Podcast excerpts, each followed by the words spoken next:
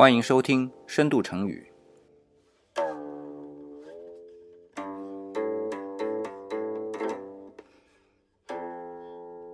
我是李想。我们今天啊，来分享的是第二十一期的成语。这过了二十期啊，上次是一口气分享了两个成语，“敏于事慎于言”和“讷于言敏于行”。哎，有人说它不是成语，只是《论语》里边摘录的两句，对吧？但是结构有点不一样啊。然而呢，理想在线下的分享群里边讲过的，就是用少量的字来封装一个完整的意思，这就是成语。而且啊，这种封装之后的认知或者它的这种象征意义呢，是使用的人都认同的，这就行了。那敏于行胜于言和讷于言敏于行，大家都认同，所以这就是成语。那么这个概念啊，我们今天要不趁这二十一期分享，跟大家来验证一下啊。我们这二十一期呢是叫“将粪足菊”啊，这个成语，嗯，首先啊，我认为里边这个“橘”字啊，应该带个足字旁，而不应该没有足字旁。不过呢，哎，这也就是我一个人的矫情啊，因为我查了一下说。这个足字旁的“菊”，如果是单独使用，在现代汉语当中，可以把足字旁省去。呃，反正这就是一种使用规则嘛。你看，大家都认同的一种象征意义就可以了。我个人矫情是我个人的事儿，所以这次呢，我就没有再像以前那样啊，非得在我的推送里边啊，理想主义公众微信号里面的推送那一样，非得把字写的啊是足字旁的。我只是这么点一下。那么。刚才说到的这个共同认同的象征意义，具体是怎么在这个“将粪足局”的成语上体现的呢？哎，我不讲那么多理论的东西啊，咱们实际上用故事来说明。那么，我想想啊，这故事得从唐朝开始说起，而且是唐朝的贞观年间，就是唐太宗做皇帝的。前一段时间啊，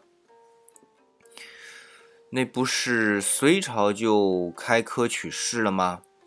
所以呢，唐朝也开科取士，觉得这方法不错。可是呢，有地方要改进，有哪几点改进呢？呃，就是要增设一些科目。那么要增设之前啊，我们先说说现在究竟有哪几科啊？那么当时呢是有秀才科、进士科。武举科，哎，这些我们比较熟悉啊。然后还有就是明经科、明算科、明法科，这个可能现在知道的人少，因为后来不怎么提啊。我们先举个例子啊，比如说明经科就是什么呢？就是明白经典的意义啊。这个经典是指儒家经典啊，通常来说是有九部，呃，《易经》《诗经》《尚书》《周礼》《礼仪》《礼记》和《春秋三传》。哎，这不六部吗？不是，它是指《春秋》和《春秋三传》。《春秋》大家都熟悉啊，那三传呢是《公羊传》《谷梁传》和《左传》，就《左氏春秋传》，这就是明经要考的内容。但是明经只考其中的一或者二，而且还是由考生自己选的，所以往往就是简单的东西大家都去考，难的东西大家都不考。所以今天啊，什么《公羊传》《谷梁传》。这个都很少有人考了，包括《周礼》和《礼记》也很难考。然后呢，《尚书》后来到宋朝的时候，又被分出来一些小的章节单独考嘛，所以《尚书》现在知道人也少很多啊。啊，反正就是你能让考生自己选的，而且又不是全考的，那显然就是简简单来嘛。啊，就是这样一个事儿。好那么另外呢，就是秀才科和进士科、武举科。武举科特别讲一下啊，呃，我在推文里面没基本没写，就是武举科是文武都考，文啊以进士的考试为参考点，然后再加上骑马射箭啊，这个就是武举。所以那个时候的武举是文武双全。好，那么讲进士，进士的底子是什么呢？就是我们刚才说的九经啊。得通易经，就是你能把一个经典的意义给讲明白了。其次呢，就得讲策论啊。策论是什么呢？就是对国家的大政方针啊，发表你的观点。那么大政方针呢，分五等啊，什么上上啊、上中啊，这之类的啊，分成五等。那你呢，要其中对上三等，就是上上上中，就是大的国家方针政方针政策，你要有所了解。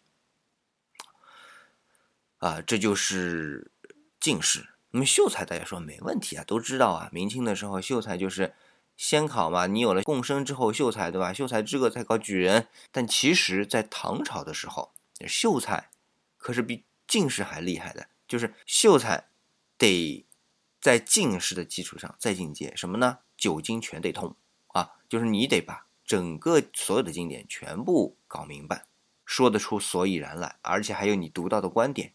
其次，得有。大政方针上面的见解，所以秀才很难考，所以秀才到后来没人考。那么到了明清的时候，既然没人考，重新把秀才这个名字挖出来，然后就作为最低级的这么一种读书人进阶的一个阶段吧，反正就是这么一个意思啊。那么了解了这些科目之外啊，科目就这么来的啊，有没有觉得少一样东西？就是。标准的公文干怎么写？我们知道吗？好像这里边不考吧？就像我们今天啊，写个通告啊，写个说明啊，或者简单点写个请假条啊，这个格式是怎么样子的？没人研究。那么那就不行吧？皇帝的诏书要有人起草吧？对吧？那个典章制度写起来，对吧？你知道一二三四，但怎么写呢？大家是一个什么套路呢？哎，这个也得。要总结起来，对吧？那么怎么办呢？哎，那简单啊，就是在这些科目之外再加一个科目，叫博学宏词科。哦，这一看就是要知道很多东西的啊。那所以呢，这一科就设出来了，这就在历史上埋下了一个种子。但是呢，这不是体制内的，就是我们前面说的这种开科，就是一年标准考几次，或者几年考一次，总得有个说法吧。所以，我们以前说啊，考中进士举人啊多呢，就是怎么样，就一年考几次或者几年考一次，你就敢考，对吧？那么博学鸿词科呢，不是，他是缺人了。皇帝讲着，哎呀，今儿身边少俩这种起草诏书的人，那么帮我招招呗啊，我就考一次啊，招几个人进来。所以不标准、不定期，那有时候呢也就停下来了。这事儿一停吧，就停到南宋。南宋宋高宗啊。你别说他无能啊，这方面他还是很清楚的。绍兴三年啊，也就是一三三三年，很好记吧？就把博学宏词科呢给定下来成定期开课的。不过开的很少很少，为什么呢？的确要的人少嘛，而且也难考，对吧？那么这事儿呢，就一路走下来，到了清朝，有这么一位仁兄啊，一心只想考博学宏词科，这很少的啊。结果呢？考了几次都失败，其实清朝就没考几次啊。我查了有些资料说总共就考了一次，那我觉得这位仁兄可能也就考了一次，没考进，心里就特别不爽，因为这个特别难考嘛，人家心气儿高，觉得你这个进士科没啥好考的，然后我就考博学宏词科。那问题是，他考不上怎么办呢？读书人嘛，手无缚鸡之力的，又不能去种田，所以呢，就回到苏州老家啊，当私塾先生。苏州老家哎，是什么年代呢？是康熙皇帝、雍正皇帝、乾隆皇帝，康雍乾三朝嘛，对吧？这年代在江南的带头大哥，就名士当中啊，文人当中的带头大哥是谁呢？叫叶谢。叶谢是怎么一个人呢？叶谢呢，其实他爸爸妈妈是明朝都是有名的文人啊。那么到他这儿呢，一肚子学问。他一开始呢就不认同清朝嘛，那当然了，他就不去考试。后来想想也想通了，我们就考吧。那么考，我们当然就考中了，一肚子学问当然考得中。考中之后，他也没怎么做官。回过头来，在江南一带，就类似像开坛说法一样的，就是说自己的这些学问和见解。所以呢，名声很大。呃，所以乾隆皇帝就知道他了。但是这时候乾隆皇帝就觉得身边缺人啊。啊不，这里我要顺便说一下。这个时候，博学宏词的“宏”啊改了，原来的“宏”呢就是宏大的“宏”，但是谁让乾隆皇帝叫红叶啊？那得避讳呀，就把这个“宏”呢改成了江鸟红，就是鸿雁的“鸿”啊，反正发音一样嘛，人家也看不出来，也觉得是大的意思嘛，哎，就改一个字。所以我们说啊，清朝到了乾隆皇帝那里，这个避讳啊，避的挺好的。包括你比如说，皇帝给孩子起名字的，就是你总觉得他们的名字为什么那么冷门，对吧？就想到要给皇帝避讳。那你要是起个太普通的名字啊，大家这个日常生活都别说了，这一不当心就把人家给弄到局子里边去了啊，免拧，对吧？哎，这种字就很冷门，那你冷门了。人家基本上老百姓用不着啊，所以也不会掉到坑里去。那么一样的，所以这是红呢。你看避讳，人家就把这个字音给改了就可以了。那么让叶谢去推荐，推荐谁呢？就推荐这位仁兄。那么这位仁兄后来就一路平步青云啊。呃，实际上礼部侍郎啊，因为那个时候其实没有礼部尚书的实际的官职啊，只是叫在上书房行走，名头上。最后还给他挂上了礼部尚书的头衔，这已经很厉害了吧？好，但是他退休呢是七十几岁，这位但是这位老先生啊很能活啊，这位兄弟，这位仁兄很能活，活到九十七岁。所以当他走的时候，乾隆皇帝就给他加封了太子太傅啊，太子太师啊，还不是太子太傅啊，太子太傅是从一品，太子太师是正一品的官衔，不得了。你想想看，这样一位人物，从原来一路想。考博学鸿词科，呃，结果呢没考上，蛰伏在家里当教书先生，呃，也很认真啊。最后呢，哎，有个机会就能够做到这么大的官儿，这个不就是将分足局的一种表现吗？这个意思呢，就是你要发达之前，对吧？或者你要成功之前，得做足所有的准备，否则机会来了你也抓不住。好，这故事呢就算讲完的吧。那么。你可能就问了，李想，你为啥就用这么一个故事来解释这个成语啊？啊，其实也不是解释这个成语啊。为什么啊？这位仁兄不是别人，这位仁兄就叫沈德潜。那么为什么是他呢？啊，因为他博学？不是，是因为他博学而写了一本集子，叫《古诗源》。我们以前都说啊，诗最好是在唐朝，可是人家说不。其实，在唐朝之前也有很好的诗，除了《诗经》之外啊，那我呢，博学嘛，我知道的多嘛，我把它收集收集，整理起来，那么就形成了一本书，叫《古诗源》。这些都是汉朝啊、魏晋南北朝的一些好的诗歌啊，包括像周朝那些诗歌没有收集在《诗经》里面的啊，那么我呢，把它收集起来，整理整理，一共分成了十四卷啊，那其实是很大的一个工作量。那在第一卷当中呢，都是那些佚名的诗歌，就是不知道是谁写的了，但是诗歌是留下来了。那么在这个第一卷的结束的时候啊，他留了四个位置，留给谁呢？留给古谚语，叫古谚古语，有这么四篇儿，很简单的古言古语，其中有一篇就是“将飞者一伏，将奋者足局，将逝者爪缩，将闻者且朴”。哎，这是连在一起的。也就是说，鸟要飞了，翅膀得收起来；要往上蹦的啦，得把脚弯一弯；要抓肉了，就得先把爪缩一缩。所以，要有文采的时候，你先得把文章写的朴素。啊，这其实是拿鸟来比喻什么？做学问或者写文章的文采的。可是，今天咱就把它封装起来，就这么一句，叫“将奋足局”。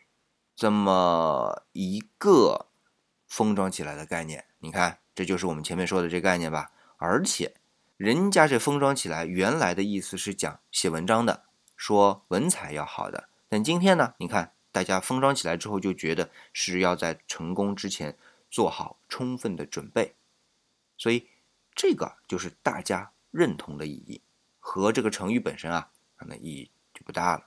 咱们成语的故事这部分讲完了啊。进入到下一个环节，就是分享一个西方的画作啊，大家会看到封面啊。如果看理想的推送或者有些平台上面啊，能看到封面是一幅很诡异的画啊，一个人戳到另外一个人的右肋下，哎，这是什么场景啊？知道宗教故事的人知道，这一定是耶稣对吧？右肋下捅了一刀，有个伤口竟然还能活着的，就是耶稣复活。那么所以呢，这幅画就是多疑的多马。哎，今天我们翻译成中文啊，嗯，这是理想最喜欢的一位巴洛克时期的绘画大师啊，就是卡拉瓦乔啊，好像喜欢他的人很多啊，其实理想本来更喜欢鲁本斯的，但是卡拉瓦乔这作品的戏剧性实在是太夸张了，所以不得不喜欢嘛。但是很多人就算是熟悉圣经，你说多马是谁，可能不是很清楚，因为为什么呢？大多数情况下，这个人在圣经里面被翻译成中文里边啊，被翻译成多默，所以呢不容易找。啊，顺便说一下啊，我们说的福音书啊，圣经里面会讲到，除了旧约圣经之外，还带。福音书一般是三本或者四本，三本就是马太、马可和路加，那么四本再加上约翰，对吧？其实还有一本就叫多马福音，哎，但是呢，有人认为这是后世伪造的，这不去管他嘛，反正就说明多马这人是存在的，而且他是耶稣的十二门徒之一。不过呢，这位啊，我们用今天的话叫他是耿直 boy，嗯。咱们不是说耶稣被钉死在十字架上，然后三天之后复活了吗？那复活之后呢，他就在门徒当中显现过一次，来过一次。可是那天正好多默不在。那么多默回来之后呢，其他的门徒就跟他说啊：“你说知道吧？我们的导师回来了，活了，很高兴啊。”多默就说：“我没看见，我不算，除非我亲眼看到他手上的钉痕，而且得用我的手指头深入去探摸一下，还有他右下肋旁的。”伤口，否则我绝不相信。所有人看着他，就这种白眼那个表情啊，就是面面相觑。好了，这事儿说过就过了。可是到了第八天呢，是门徒们齐集在一起要做弥撒活动嘛？诶，耶稣又回来了。这回人家说：“那你信了吧？”他说：“别介，让我摸一下。”当他摸完之后，哦，还真是啊，然后欣喜若狂啊，啊，所以这位耿直 boy 还是真的挺耿直啊。那么这一幅画呢，卡拉瓦乔就是把这个场景抓住的非常细致，但是从我们角度来看啊，这是一个非常戏剧化的场景，甚至你可能觉得它是一个剧场里边的一幕表演，然后被抓拍下来的。我们去看它的光影啊，啊，整个这种情况，但这就是啊巴洛克时期的艺术的特点，就是戏剧性非常强，非常夸张。而且这也就是为什么理想喜欢卡拉瓦乔的原因啊，这个抓住的那一瞬间非常好啊。如果用啊摄影的说法叫决定性瞬间啊，这事件是往前推移的过程当中，你究竟在哪一个时间点把这个事件给定格下来，来说明整件事件，再说清楚整个事件的话，那这幅画，哎，就是这么神奇。而且卡拉瓦乔经常画这样种神奇的画啊，好。这个咱们不去说它了。今天我们的分享呢，巴拉巴拉讲了那么多，其实大家记住了只需要两点。第一呢，就是将分足局啊，是表达成功之前的充分准备啊。这个成语呢，出处是唐朝之前的谚语就够了。那么另外呢，就是卡拉瓦乔的作品《多疑的多马》，它描写的是耶稣复活后第八天回到门徒当中，然后还抓住多马的手啊，来摸自己的伤口。来确定自己的这种神迹的表现的。好了，那么今天我们的分享呢就暂告一段落。那么说起巴洛克嘛，理想就再多说一句啊。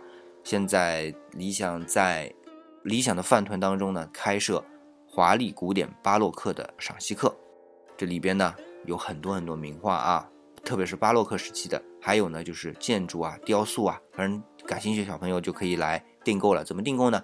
关注理想主义的公众微信号啊。从下面菜单当中能找到入口，是有费用的啊。那么如果大家真的是呃认可理想的这样一种工作呢，那么就请订阅。好，谢谢大家的捧场，我们下期再见。